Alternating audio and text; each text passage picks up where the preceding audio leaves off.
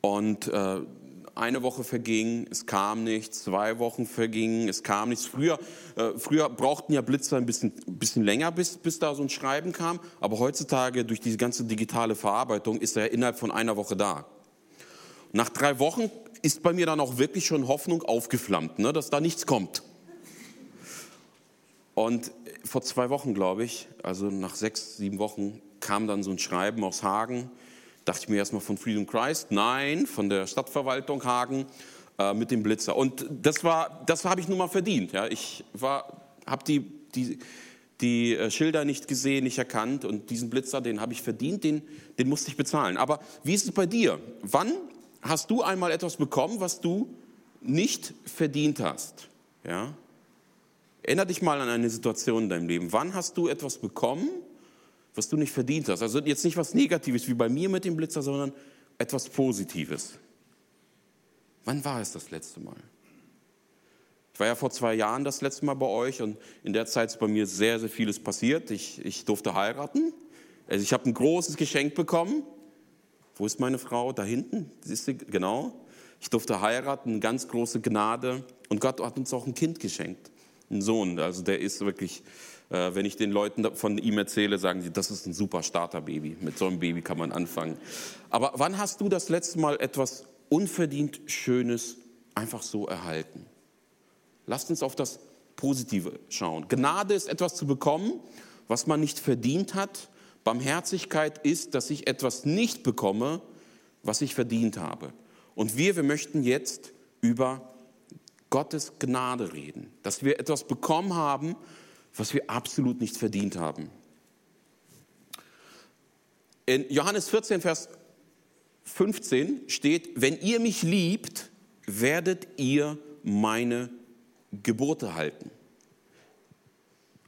Lasst ihr noch mal diesen Vers auf der Zunge zergehen. Wenn ihr mich liebt, werdet ihr meine Gebote halten.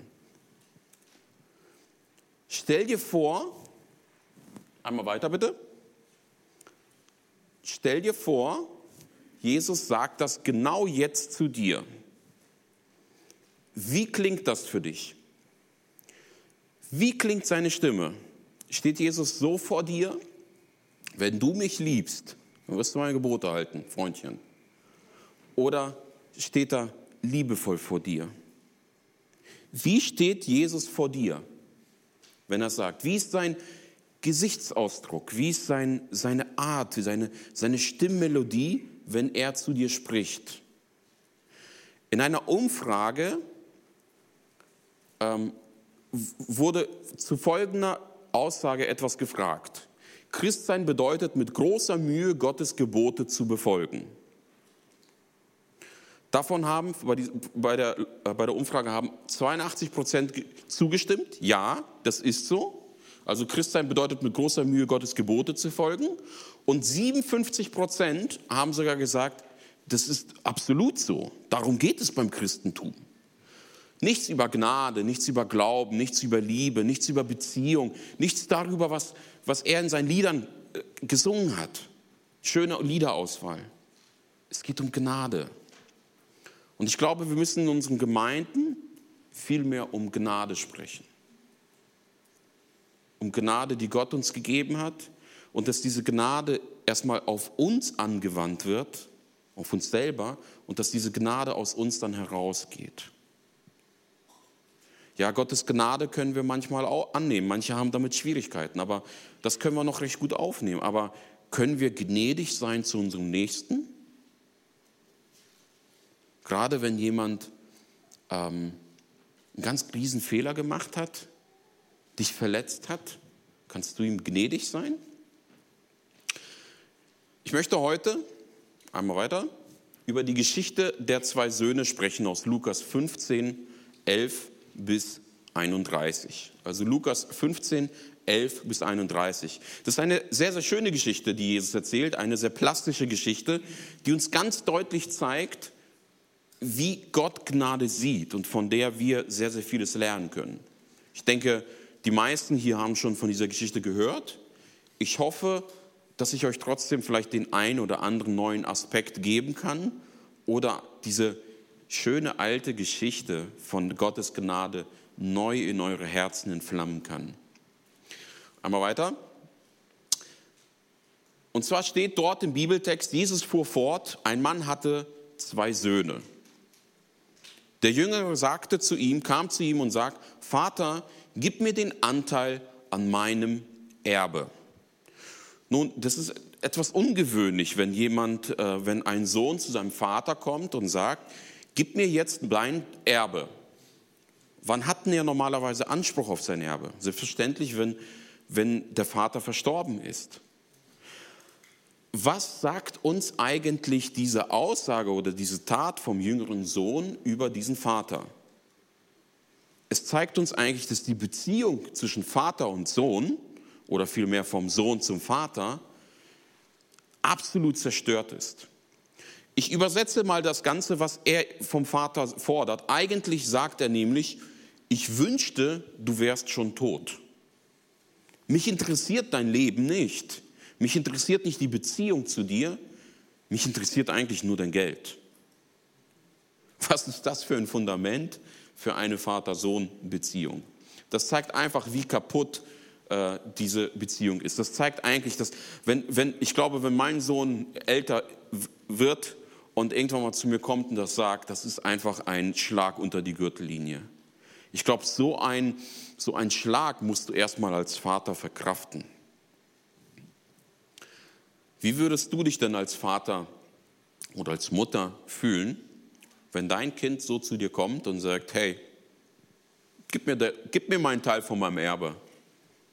Du hast mich zwar, zwar großgezogen, gezeugt, aber es ist alles unwichtig. Gib mir bitte meinen mein Teil. Äh, die Beziehung zu dir interessiert mich nicht. Weil das ist das schlussendlich, was er eigentlich ihm gesagt hat. Einmal weiter. Dann lesen wir weiter im Text. Da teilte der Vater das Vermögen unter den beiden auf, also der ältere Sohn und der jüngere Sohn. Und kurz Zeit später packte der Sohn seine sieben Sachen und zog in ein fremdes Land. Einmal weiter. Dort lebte er in Saus und Braus. Und nachdem er alles verprasst hatte, äh, suchte eine große Hungersnot das Land auf. Er geriet in Schwierigkeiten und wandte sich er ist ja clever, er hat ja gesehen von seinem Vater, wie man überlebt. Und er wandte sich an einen Bürger des Landes. Der gab ihm eine Arbeit als Schweinehirt. Aber er war hungrig, der Sohn, und er sehnte sich danach, seinen Hunger mit dem Schweinefutter zu stillen. Aber niemand gab ihm etwas. Da kam er zur Besinnung und sagte sich, bei meinem Vater haben selbst die Tagelöhner also das Niedrigste, was auf dem Hof zu suchen hatte, genug zu essen und ich sterbe vor Hunger. Und dann kam ihm die Erleuchtung. Ich überwinde meinen Stolz, ich kehre zu meinem Vater zurück und sage ihm, Vater, ich habe mich gegen den Himmel und gegen dich versündigt. Einmal weiter. Ich bin nicht wert, dein Sohn genannt zu werden, mache mich zu einem deiner Tagelöhner. Und so machte er sich auf den Weg zu seinem Vater. Immer wieder diesen Text am Abspielen, immer wieder diese Entschuldigung am Abspielen, immer wieder diese, sein, sein, seine Tat oder sein, sein, sein Leben am Reflektieren, wie es vorher war beim Vater, wie es jetzt war und dann diese große Zukunft, diese Ungewissheit. Wie wird es wohl werden? Wie wird der Vater ihn aufnehmen? Und seine Hoffnung auf eine schöne positive Aufnahme, die war dahin gegeben eigentlich. Er wusste, was er dort angerichtet hat. Deswegen lasst uns mal bis hierher die Geschichte aus dem damaligen Kontext betrachten. Der jüngere Sohn hat sich komplett von seinem alten Leben abgewandt. Er hat seine Herkunft, seine Abstammung verleugnet und Jesus zeichnet mit dieser Geschichte eigentlich eins der schwersten kulturellen Verbrechen auf oder ein Bild auf, was es damals möglich gab. Der Sohn war absolut respektlos seinem Vater gegenüber. Nach so einer Tat ist er das absolute Stadtgespräch, sogar in der gesamten Region. Der Vater, dessen Sohn ihm den Tod wünscht. Die Taten vom Sohn waren keine Bagatelle. Das waren starke negative äh, Taten. Wenn wir die Bibel lesen, dann merken wir, er hat sein Geld auch verprasst mit Prostituier Prostitution, Prostituierten. Das heißt, er war absolut Ehebrecher. Er hat die Ehe gebrochen, er hat sein Geld dafür ausgegeben und als er kein Geld mehr hatte, dann kam er noch nicht zur Besinnung, sondern er ist noch tiefer hinabgesunken in diesen Sumpf und hat sich für die Juden, also es war für die Juden absolute Unreinheit, absolute Schande, er hat sich als Schweinehirt äh, betätigt und hat unter Schweinen gearbeitet. Und Schweine gelten bei den, bei den Juden als absolut unreine Tiere. Also das übelste aller üblen Dinge. Und nicht nur das, sondern er ist sogar noch ein Stückchen tiefer gefallen. Er wollte das Fressen von den Schweinen essen. Er war also so tief gesunken, ihm war es klar, er kann unmöglich wieder als Sohn zum Vater zurückkehren. Er kannte diese kulturellen Gesetze. Er wusste, was er dort angerichtet hat. Er wusste, sein Vater wird ihn nicht mit offenen Armen begrüßen. Und deswegen hat er sich den ganzen Weg über zurück immer wieder das, dieses Bild gezeichnet und immer wieder darüber nachgedacht, nein, ich, ich werde wie ein Tagelöhner, aber selbst als Tagelöhner ist es mir besser als jetzt. Also erstmal ein ganz großes Stück, dass er natürlich seinen Stolz überwunden hat. Das macht nicht jeder. Mancher hält sogar bis zum bitteren Tod an seinem Stolz fest. Aber er wusste ganz genau, ähm, aus der Geschichte ähm, kommt er gar nicht mehr so raus. Und er muss diesen Weg des Schmerzes, Pein, des Peins, der Schande wirklich gehen. Ich weiß nicht, ob ihm das alles auch so bewusst war, weil ähm, ja, er muss sich vor seinem Vater erniedrigen, aber auch vor seiner ganzen Familie, vor seiner Sippe, vor dem Hof und, und vor der gesamten Stadt und Region, weil das war nun mal Stadtgespräch und dann kommt der Sohn wieder. Es ist schon ein großes Stück, aber das zeigt einfach, wie am Boden er war. Einmal weiter. In der Bibel steht weiter, er machte sich auf den Heimweg und sein Vater sah ihn schon von weitem. Und dann passierte Folgendes. Voller Mitleid lief er ihm entgegen, fiel ihm um den Hals und küsste ihn.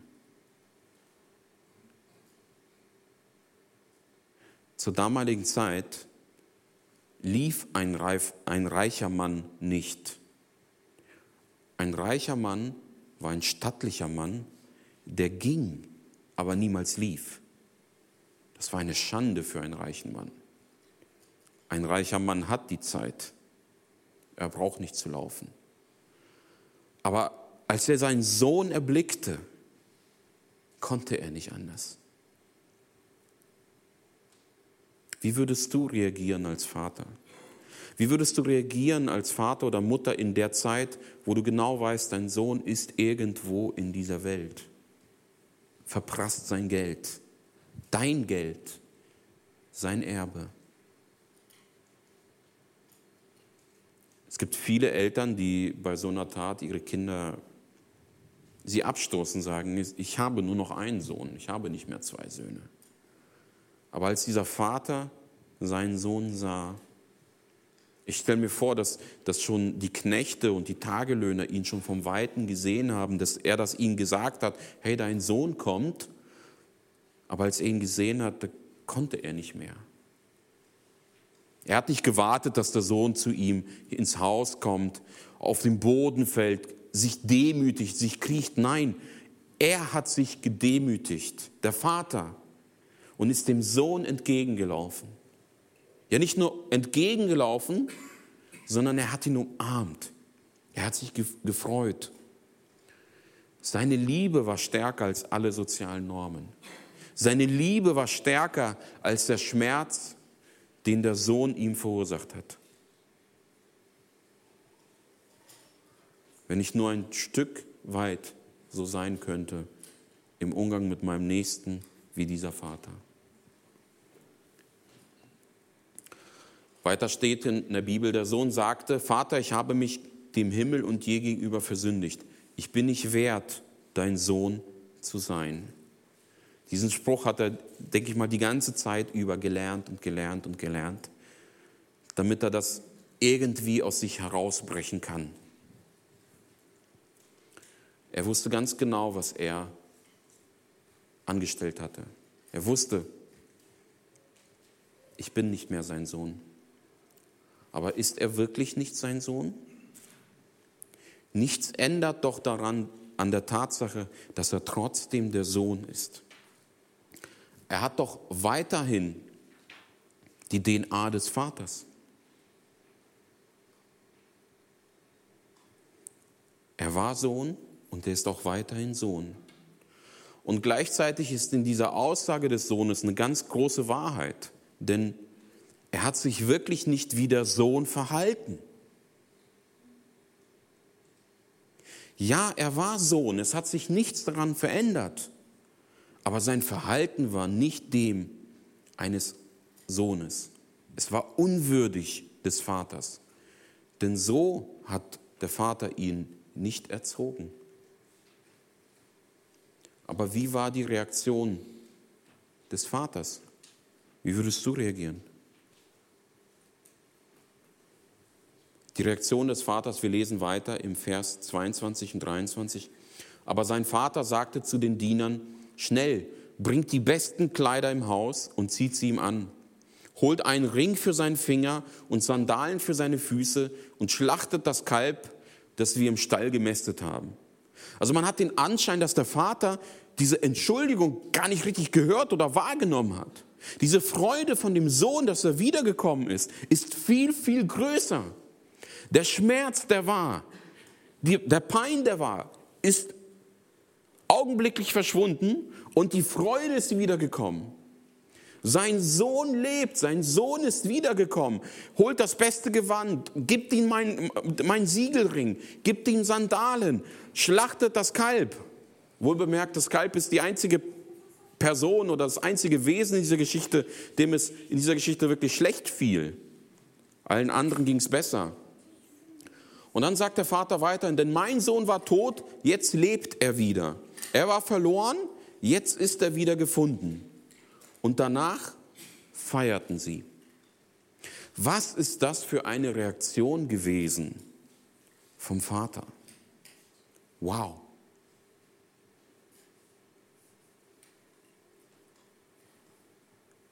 Er hat ihn kulturell so blamiert. Er hat das halbe Vermögen verprasst. Aber all das ist vergessen, als der Vater den Sohn sieht. Als der Vater sieht, mein Sohn lebt, er ist wiedergekommen. Zerbrochen, schmutzig, stinkend von den Schweinen. Das hat ihn alles nicht interessiert. Nein, er hat ihn, er hat ihn umarmt und hat sich gefreut. Lasst uns mal das, was der Vater ihm gegeben hat, einmal im Detail anschauen. Er war immer noch Sohn mit allen Rechten. Der Sohn, er hätte Strafe verdient.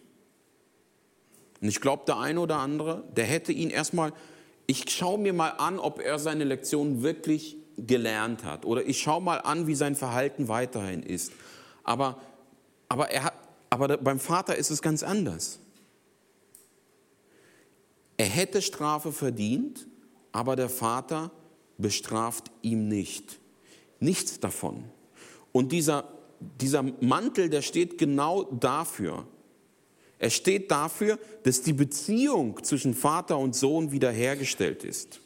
Der Vater hat ihm gesagt, hat den Dienern gesagt, gebt ihm das beste Gewand was es, was es im Hause gibt. Nun, was ist denn das beste Gewand? Natürlich vom Oberhaupt des Hauses. Also der Vater hat von sich das beste Gewand dem Sohn gegeben und ihm damit gezeigt, die Beziehung zwischen dir und mir ist wiederhergestellt. Ich habe dir vergeben, ich habe dir verziehen, all das, was passiert ist. Er zeigte, dass, dass die Stellung wiederhergestellt ist mit allen seinen Rechten. Die Liebe des Vaters war immer da. Nun aber ist sie wiederhergestellt. Und dieses Gewand, das beste Gewand des Hauses, symbolisiert genau das. Das Gewand des Vaters. Einmal weiter. Er hat ihm gesagt, er hat ihm dem, dem einen Ring geben lassen. Und man geht davon aus, dass das kein, kein einfacher Ring war, sondern ein, ein sogenannter Siegelring, mit dem man früher Geschäfte unterschrieben hat, also Verträge unterschrieben hat. Und dieser Ring steht einfach dazu, dafür, dass der Vater ihm die Vollmacht wiederhergestellt hat. Das heißt, der Sohn darf wieder im Namen des Vaters Geschäfte tätigen. Er hat das halbe Vermögen verprasst, kam mit nichts als mit den Kleidern, die er anhatte, zurück. Und der Vater gibt ihm augenblicklich wieder dieses Vertrauen, dass er mit dem Vermögen wirtschaften kann. Er hat vom Vater einen Siegelring erhalten. Was ist das für ein Vertrauensbeweis?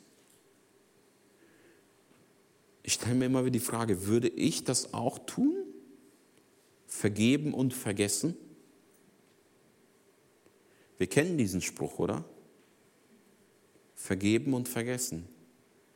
Und oft sagen wir, ja, wir können vielleicht vergeben, aber wir können nicht vergessen. In dieser Geschichte sehen wir, wie der Vater einfach damit umgegangen ist. Er vergab und er schenkte wieder Vertrauen. Und das ist wirklich ein Geschenk. Ich weiß nicht, wie es bei dir ist, aber wenn du mal einen Fehler gemacht hast, und es ist dir auch bewusst, und jemand vergibt dir, das ist das eine. Aber wenn jemand dir wieder Vertrauen schenkt, das ist ein Geschenk. Und manchmal manchmal schätzen wir dieses Geschenk erst, wenn wir das irgendwie kaputt gemacht haben oder ver verloren haben. Was für eine starke Persönlichkeit zeigt doch hier der Vater, dass er vergibt und wieder Vertrauen schenkt. Du hast den Siegelring, du darfst mit meinem Vermögen weiter Geschäfte treiben. Du bist komplett wiederhergestellt. Einfach nur gewaltig. Einfach nur gewaltig. Einmal weiter. Wir schauen mal zu den Füßen. Er hat, ihm, er hat den Knechten gesagt, bringt ihm Sandalen. Und die Sandalen, Sandalen stehen dafür, dass die Stellung in der Familie wiederhergestellt wurde. Zur damaligen Zeit waren Sandalen etwas, etwas Teures, etwas Besonderes. Und es gab nur besondere Menschen in der Familie, die die Sandalen tragen durften. Das war einmal der Vater und das waren einmal die Söhne. Alle anderen gingen scheinbar wohl barfuß. Und damit hat er einfach dargestellt, du bist in der Familie wieder aufgenommen.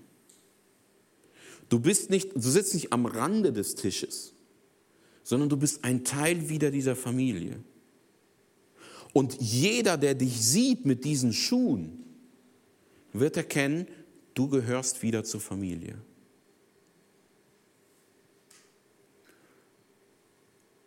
Also er hat wieder diese kulturelle Barriere gebrochen, hat ihm diese Sandalen gegeben, damit jeder, der ihn sieht, sehen kann, der ist wieder angenommen. Der gehört wieder zur Familie.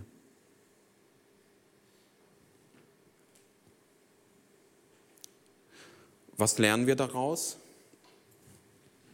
Wir lernen daraus genau das, worüber wir hier heute gehört haben.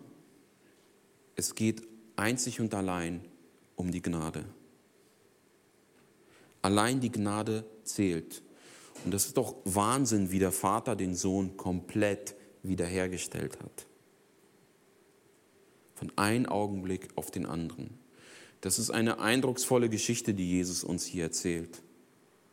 Und es ist ganz klar, wen Jesus hier als Vater beschreibt, nämlich seinen himmlischen Vater, Gott. Nämlich unseren himmlischen Vater, Gott. Er beschreibt die Gnade Gottes.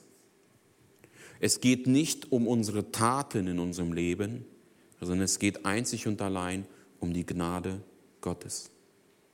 Wenn es in dieser Geschichte um Taten gehen würde, würde der Sohn niemals wiederhergestellt werden würde.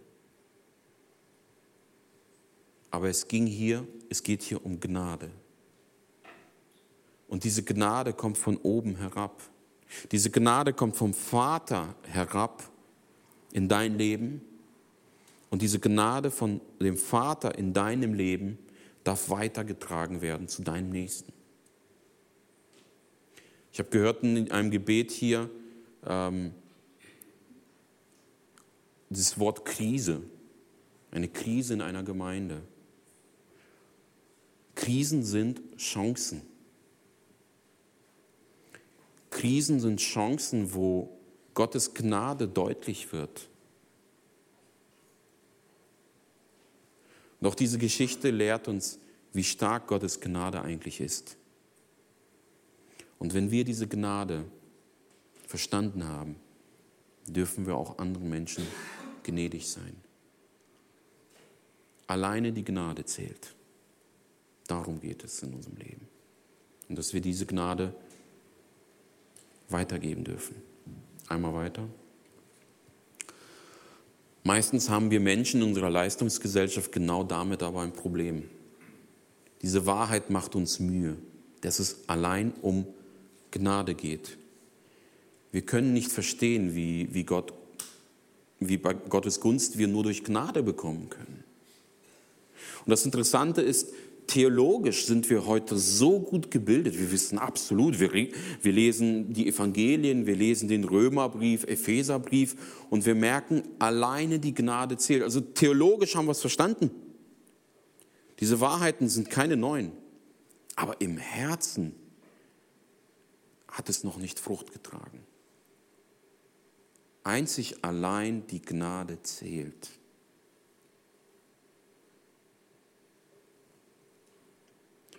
Selbst wenn wir es ziemlich verbockt haben in unserem Leben, ist Gottes Gnade da. Ich erweitere diese Aussage. Genau dann ist Gottes Gnade da, wenn wir es so richtig verbockt haben. Denn die Gnade, sie fängt uns auf. Die Liebe des Vaters. Und das ist das Fundament, was wir in unserem Leben haben. Gottes Gnade, seine Liebe. Darauf stützt sich unser Glaube. Ich habe noch nie jemanden gesehen, der, der sich den Zugang zum Vater, den Zugang, die Errettung, das Heil sich irgendwie nur verdient hat. Und das Interessante ist, meistens wissen wir das, wenn wir uns für Jesus entschieden haben, aber irgendwann mal, wenn wir schon mit Jesus gehen, schalten wir um und meinen doch etwas leisten zu müssen, um diese Gnade oder diese Gunst vor Gott behalten zu können. Kennt ihr das auch? Ihr, die schon ein bisschen länger mit Jesus unterwegs seid? Wir brauchen manchmal wieder so ein Reset, wo wir merken, es geht, es geht nicht um meine Taten, nicht um meine Leistung. Gott liebt mich nicht mehr, wenn ich mehr für ihn tue, sondern seine Liebe ist bedingungslos. Doch eine Bedingung gibt es, dass du seinen Sohn Jesus Christus annimmst. Denn da fängt das echte Leben an. Wenn du Jesus Christus in dein Leben einlädst, findet ein Kreuz, äh, findet ein Tausch am Kreuz statt. Durch Blut und durch Schmach hindurch entsteht Rettung. Einmal weiter. Du bekommst gerade bei Gott nicht das, was du verdienst, sondern du bekommst bei Gott Leben. Einer stellte sich an die Stelle, wo du eigentlich stehen solltest. Und das ist Jesus Christus. Charles Dickens hat in einem Buch, in einem Roman, die zwei Städte von einer Geschichte erzählt. Und zwar ist es die Lebensgeschichte von Dr. Manette und seiner Tochter Lucie und deren Ehemann Charles Danet. Er spielt in, den französischen, in der französischen Revolution. Und als Charles von den Revolutionären zum Tode verurteilt wird, rettet ihm der junge Anwalt Sidney Carton, der in Lucy verliebt ist, das Leben. Anstelle von Lucys Gatten besteigt Sidney das Schafott und geht für ihn in den Tod. Die Liebe hat ihn dazu gebracht. Jemand, der zum Tode verurteilt wird, ein anderer geht für ihn in diesen Riss und nimmt seinen Platz ein. Und genau das ist die rettende Botschaft vom Evangelium, vom Kreuz. Der Tausch am Kreuz. Wo ich eigentlich sein sollte, kommt ein anderer hin, nämlich Jesus Christus. Einmal weiter. Ich bekomme nicht, was ich verdiene. Ich werde nicht mit Strafe und Zorn Gottes gestraft. Ich gehe frei heraus. Jesus bekommt alles am Kreuz auferlegt, was er nicht verdient. Er nimmt es auf sich aus freien Stücken. Ich erhalte alles, was ich selbst nicht verdienen kann. Du erhältst Frieden, Erlösung, ewiges Leben, den Zugang zum Vater. Du erhältst, erhältst dies als Geschenk zum Kreuz. Gnade, pure Gnade. Es geht nur, einmal weiter, es geht nur über diesen Tausch. Du gibst deine Sünde und du bekommst Vergebung. Du gibst deine Strafe und du bekommst den Freispruch.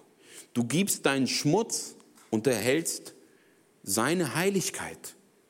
Du gibst deine Ungerechtigkeit und wirst freigesprochen und gerecht gemacht.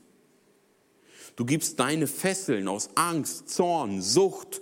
Du kannst diese Liste ewig lang machen. Und du erhältst die Befreiung durch Jesus Christus. Es geht nicht beim Christentum darum, dich zu einem besseren Menschen zu machen, an deinem Charakter zu arbeiten, ja, sondern es geht in erster Linie um einen Tausch. Du gibst das Alte ab und du erhältst neues Leben. Das ist Gnade.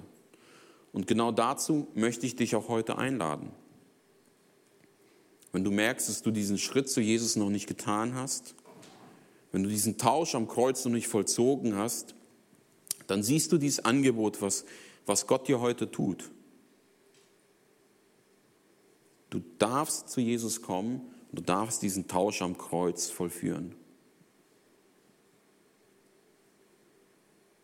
Wenn du schon mit Jesus etwas länger unterwegs bist und merkst, ich komme irgendwo in meinem Leben in so eine Sackgasse oder ich bin in so einer Krise, dann darfst auch du wieder zurück zum Kreuz und einfach neu erleben, dass die Gnade das Fundament in deinem Leben ist. Einmal weiter. Nur die Gnade zählt. Und Jesus hat diese Geschichte erzählt, gerade weil, weil diesen religiösen Leuten, den Schriftgelehrten, den Pharisäern, das ein Problem war. Ständig haben sie auf ihm rumgehackt. Er sitzt unter den Sündern, er isst mit den Zöllnern, er, er trifft sich mit den Prostituierten. Warum? Weil gerade diese Menschen Gnade bitter nötig hatten. Diese Geschichte ist eine Reaktion auf diese Vorwürfe. Damit möchte Jesus ganz klar diesen ganz frommen Leuten sagen, hey, nur die Gnade zählt. Vielleicht kennst du das auch in deinem Umfeld, ganz gleich welches Umfeld. Da gibt es die super frommen, die keinen einzigen Fehler dulden. Der hat aber das gemacht. Der hat sich aber da nicht richtig verhalten. Der hat aber sich hier versündigt. Manchmal denke ich mir, wenn Gott doch diesen Menschen vergeben hat und ihm Gnade gegeben hat, wer sind wir, dass wir ihn noch strafen und verurteilen? Nur die Gnade zählt. Einmal weiter. Sohn bleibt Sohn.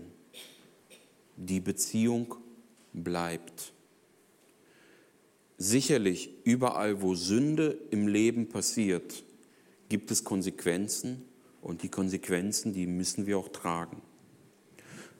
Diese Aussage, dass die Gnade zählt, ist kein Freifahrtschein, dass wir tun und machen lassen können, was wir wollen.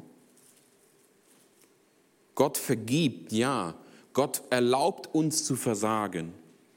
Aber wenn du Gott liebst, wenn du wieder wie der verlorene Sohn wieder zum Vater gekommen bist, dann willst du nicht mehr, dass diese Beziehung einen Knacks bekommt. Du willst mit dem Vater leben. Du willst aus dieser Kraft Gottes leben, aus dieser Gnade leben, aus diesem Leben in Überfluss leben. Gnade ist niemals ein Freifahrtschein zu sündigen. Und das ist der, äh, der, das Problem, einmal weiter, vom Antinomismus. Das ist eine Irrlehre, die schon, glaube ich, genauso lange ist, gibt wie, wie die Christenheit selbst, die gerade das sagt, hey, ich kann, ich kann, ich habe jetzt, ich habe Gottes Gnade bekommen, ich kann sündigen, wie ich möchte. Aber ich glaube, wer das wirklich lehrt, und das, davon möchte ich mich ganz stark distanzieren, wer das lehrt, der hat wirklich Gottes Gnade nicht, nicht verstanden. Denn Gottes Gnade treibt uns zu Gott und treibt uns nicht weg von Gott. Gottes Gnade hat einen ganz anderen Charakter. Sie befähigt uns zur Heiligung. Sie befähigt uns, ein würdevolles Leben zu leben als Kinder Gottes und Gott die Ehre zu geben. Einmal weiter. Die Geschichte geht aber noch etwas weiter. Ich möchte noch einen Blick werfen auf den anderen Sohn, den älteren Sohn, den braven Sohn. Und dieser Sohn, der wird in der Geschichte häufig übersehen. Jedoch repräsentiert der, dieser Sohn die damalige religiöse Elite. Er steht auch für die, all diejenigen, die durch richtiges Verhalten Gottes Gunst erlangen möchten. Ich werde ich werde gut leben, ich werde mich bemühen, ich werde mich, ich werde brav Leistung bringen, jedes Gesetz halten. Aber diese Geschichte zeigt auch, dass der Bruder im Ansatz nicht Gottes Gnade verstanden hat. Er hat die Gnade nicht verstanden. Der ältere Sohn arbeitete auf den Feldern. Als er nach Hause kam, merkte er, eine große Party ist, ein großes Gewusel ist. Und er rief einen Diener, fragte, was ist da los? Und er sagte, hey, dein Bruder ist wieder da und sein Vater hat einen Mastkalb geschlachtet, wir machen eine ganz große Feier. Und er kommt zum Vater und sagt ihm, bitte, all die Jahre habe ich mich wie ein Sklave für dich abgerackert und dir nie widersprochen. Du hast mir nicht mal eine Ziege gegeben, damit ich mit meinen Freunden feiern kann. Und jetzt kommt dein Sohn zurück. Merken wir, wie er das sagt? Dein Sohn kommt zurück. Das ist nicht mein Bruder, sondern dein Sohn. Ja, der kommt wieder. Der kommt wieder und du machst für ihn eine riesengroße Feier. Und sein Vater antwortet ihm, einmal weiter, mein Sohn, du bist immer bei mir und alles, was ich habe, ist dein. Aber jetzt mussten wir doch feiern und uns freuen, denn dein Bruder, der Vater versucht die Beziehung wiederherzustellen, dein Bruder, ja, ist mein Sohn, aber auch dein Bruder. Dein Bruder war tot nun lebt er wieder. Er war verloren, nun ist er wiedergefunden. Der Vater sagt, alles, was ich besitze, gehört dir doch schon längst. Du wolltest mit deinen Freunden feiern, dann nimm dir doch eine Ziege. Nimm dir, nimm dir gleich zehn und feier doch etwas. Das kannst du doch tun. Du bist doch mein Sohn. Das gehört doch schon alles dir. Aber der ältere Sohn, er hat sich nicht wie ein Sohn verhalten, er hat sich wie ein Sklave verhalten, wie ein Knecht verhalten. Jemand, einmal weitermachen, jemand, der, der arbeiten muss, um die Liebe und die Annahme von seinem Vater zu erhalten. Und wenn ich mir das Ganze einmal so anschaue, dann merke ich, die Beziehung von diesem Sohn zum Vater war genauso gestört, wenn nicht sogar noch schlimmer. Er lebte in der Gegenwart des Vaters, aber er hatte absolut keine Beziehung zu ihm. Und diese Geschichte gilt uns, die wir schon noch länger mit Jesus gehen. Manchmal kommen wir auch in solche Situationen. Wir leben mit Gott. Wir gehen brav Sonntag in unsere Kirche. Wir lesen die Bibel, wir beten. Aber diese Beziehung zu ihm ist gar nicht da.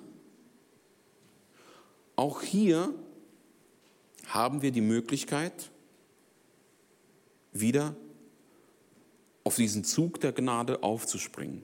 Einmal weiter. Wenn wir an den älteren Sohn denken und auch an den jüngeren, können wir genau das feststellen. Unser Verhalten offenbart, was wir glauben. Bist du der Sohn, der in der Gnade lebt und den Vater liebt und aus dieser Beziehung heraus seine Gebote hält und ihn liebt?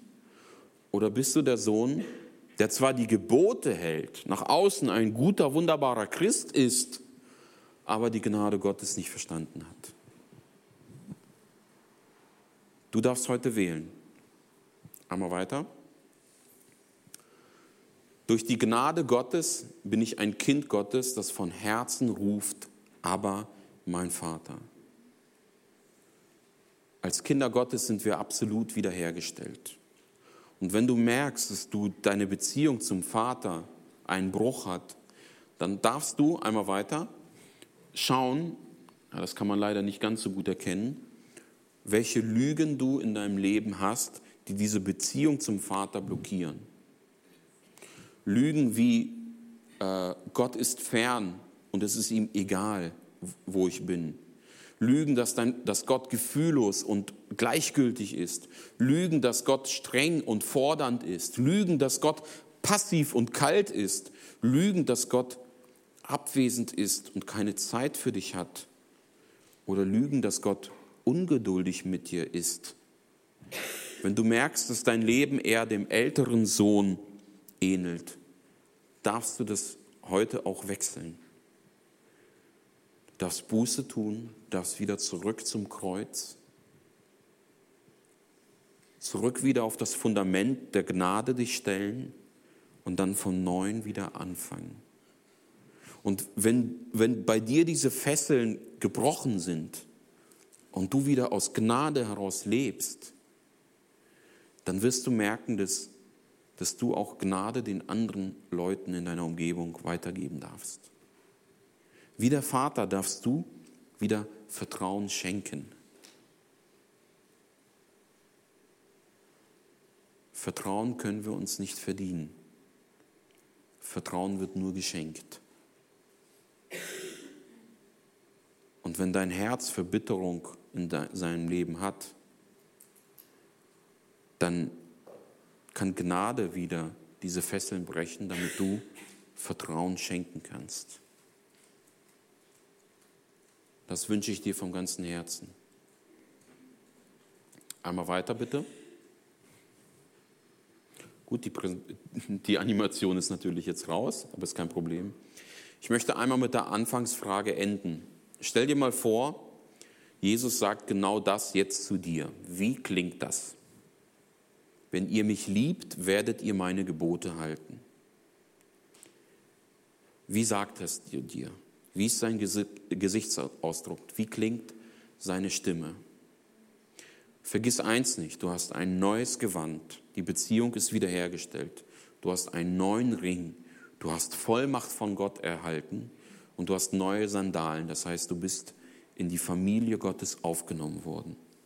Du darfst durch Gottes Gnade rufen, aber mein Vater, weil Gott im Himmel dein Vater auf dich wartet.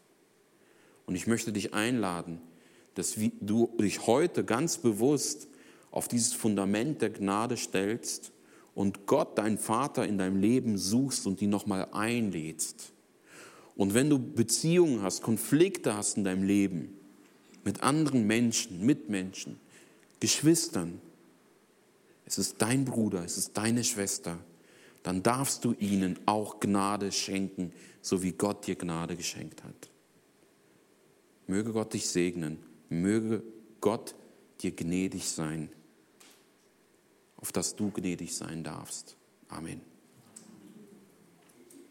Beten wir?